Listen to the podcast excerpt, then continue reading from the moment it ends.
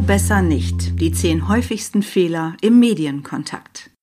Ein Auftritt in den Medien, im TV, im Radio, was für eine Chance. Und welch ein Risiko.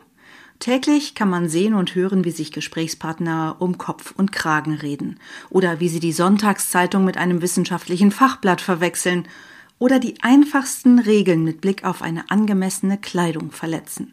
Hier die Top 10 der häufigsten Fehler, die Sie bitte großzügig anderen überlassen.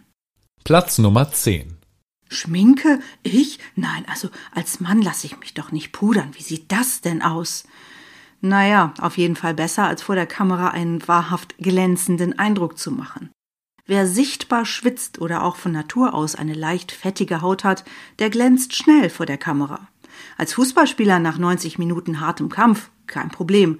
Da kann jeder Zuschauer nachvollziehen, woher der Schweiß kommt. Jeder Nichtsportler vor der Kamera aber tut gut daran, die glänzende Stirn zu kaschieren. Sonst wirft der Glanz Fragen auf. Ist ihm oder ihr warm? Hat er oder sie womöglich Angst? Ist gestresst oder vielleicht krank? Schnell ist der Zuschauer abgelenkt und die Chance für eine überzeugende Botschaft ist vertan. Platz Nummer 9 pampig werden.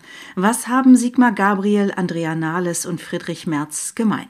Alle drei sind schon vor laufenden Kameras sichtbar genervt gewesen und haben den Reporter angeblafft. Das hat für Gesprächsstoff gesorgt, für viele Klicks auf YouTube und so mancher Zuschauer hat sich gedacht, na, die oder der hat es dem Reporter jetzt aber auch wirklich mal gegeben. Warum wir es trotzdem nicht zur Nachahmung empfehlen? Gabriel, Nahles und andere haben praktisch täglich die Gelegenheit, das Image des Anblaffers wieder loszuwerden und neue Sympathiepunkte zu sammeln. Wo immer sie auftauchten, die Medien warteten schon. Solange sie aber nicht Spitzenpolitiker, Fußballnationalspieler oder ein gefragter Promi sind, raten wir zu einem geduldigen und aggressionsfreien Umgang mit den Fragen der Journalisten. Platz Nummer 8 Der Weihnachtsbaum-Effekt. Was kann man sich nicht alles um den Hals hängen, an den Kragen stecken oder über die Schulter werfen? Chipkarten am Bande, neudeutsch Badges genannt, sind noch harmlos gegen die kiloschweren Designerketten oder die zum Schal gewordenen Vorhangstoffe, die manche Menschen vor der Kamera tragen. Bunt geschmückt wie ein Weihnachtsbaum treten sie vor die Kamera und wundern sich, warum die Zuschauer nichts von ihren Inhalten mitbekommen, sondern sich an Ketten, Pins, Ohrringen oder Schals festgucken. Kommt dann noch eine markante Brille dazu, hat der Auftritt nur einen Effekt. Der Zuschauer ist optisch erschlagen und inhaltlich nicht schlauer als zuvor. Platz Nummer 7. Gegenfragen. Wer fragt, der führt. Und im Interview oder in der Talkshow ist das nun mal der Journalist oder die Journalistin. Wer diese Regel bricht, macht es mitunter für die Zuschauer spannend, für sich selbst aber gefährlich. Denn wenig hassen Journalisten mehr als Gegenfragen ihrer Gesprächspartner und Gesprächspartnerinnen. Sie führen eher dazu, das Interviewklima zu verschärfen. Und sie sind eine verpasste Chance, die eigene Kernbotschaft zu platzieren. Einzige Ausnahme die Verständnisgegenfrage. Worauf wollen Sie hinaus oder hab ich Sie richtig verstanden? Das sind völlig in Ordnung. Platz Nummer 6.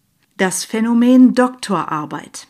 Ach, wissen Sie, über mein Fachgebiet könnte ich stundenlang reden. Das ist so interessant. Wie schön. Vielleicht dürfen Sie das ja auch auf einem Fachkongress tatsächlich tun, aber doch bitte nicht im Medienkontakt. Ein Interview ist keine mündliche Doktorarbeit. Das Thema muss nicht vollständig und allumfassend abgearbeitet werden. Vielmehr geht es um Kürze, um Klarheit und um Prägnanz. Das heißt, beschränken Sie sich auf einige wenige Kernbotschaften. In den Medien geht es darum, die Welt und vor allem Ihr Thema in 30 Sekunden erklären zu können. Platz Nummer 5. Inflation von Fachchinesisch. Die geht häufig einher mit dem Phänomen Doktorarbeit auf Platz 6. Meine Botschaft in Alltagssprache übersetzen? Nein, das geht ja gar nicht. Was sollen denn dann meine Kollegen denken? Gegenfrage. Sind Ihre Kollegen die Zielgruppe, wenn Sie zum Beispiel einem Inforadio ein Interview geben? Oder möchten Sie vielleicht von einer breiteren Öffentlichkeit verstanden werden? Es gibt in den deutschen Medien Gott sei Dank eine immer größere Zahl von Experten, die genau das wollen, mit ihren Botschaften und Forschungsergebnissen verstanden werden. Die geben sich Mühe, komplexe Inhalte zu übersetzen. Und die werden auch wieder für ein Interview angefragt. Platz Nummer 4. Anglizismen. Zitat. Unsere Branche braucht einen Mind Change. Das wurde mir in den Innovation Labs ganz klar. Was wir brauchen, ist eine Always-on-Mentalität und einen guten Dolmetscher. Denn für die wenigsten Ohren klingt das wirklich hip und cool. Selbst wer ohne Wörterbuch damit klarkommt, fragt sich vermutlich, brauchen wir dieses Denglisch wirklich? Klar, in vielen Branchen dominiert Englisch längst und im firmeninternen Sprachgebrauch ist das natürlich völlig in Ordnung. Wer aber nach außen, also über die Medien kommuniziert, der möchte doch vor allem eins, verstanden werden und sympathisch rüberkommen. Dafür lohnt sich in vielen Fällen die Übersetzung. Platz Nummer 3. Schriftliche Ausarbeitungen vortragen. Manche Gesprächspartner haben doppeltes Glück. Der Journalist hat netterweise seine Fragen zum Thema vorab geschickt und dann hat ein fleißiger Mitarbeiter in der Pressestelle mögliche Antworten ausgearbeitet. Die sind inhaltlich umfassend, juristisch wasserdicht, nur leider will der Text nicht in ihren Kopf. Es sind vielleicht nicht die eigenen Worte und entsprechend fehlt die eigene innere Haltung dazu.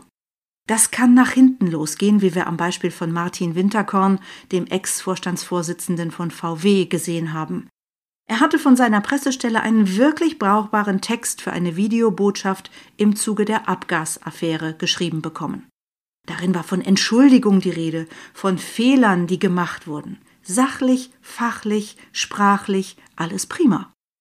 Diesen Text aber mit eigener Überzeugung, gar Empathie vom Teleprompter zu lesen, ist Winterkorn nicht gelungen. Mit dieser inneren Haltung zu ihren Botschaften aber steht und fällt ihre Glaubwürdigkeit. Platz Nummer 2. Zahlensalat. Zitat. Von 2005 bis 2010 hatten wir einen Anstieg der Zahl der Pflegeplätze von 20.570 auf 22.480, also ein Plus von etwa 9 Prozent. Von 2008 an bis heute haben wir nochmal um fast 13 Prozent zugelegt. Wir kommen derzeit also auf, ähm, Moment mal, sind wir hier im Matheunterricht? Wer soll sich denn das merken?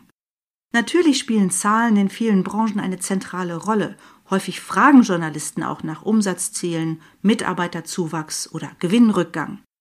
Klar dürfen wichtige Kennzahlen im Interview platziert werden, aber eben nur die wichtigsten, nicht alle. Platz Nummer 1. Sich wegducken. Die Regionalzeitung schreibt einen Bericht über interessante Ausbildungsplätze, aber doch nicht in unserem Unternehmen.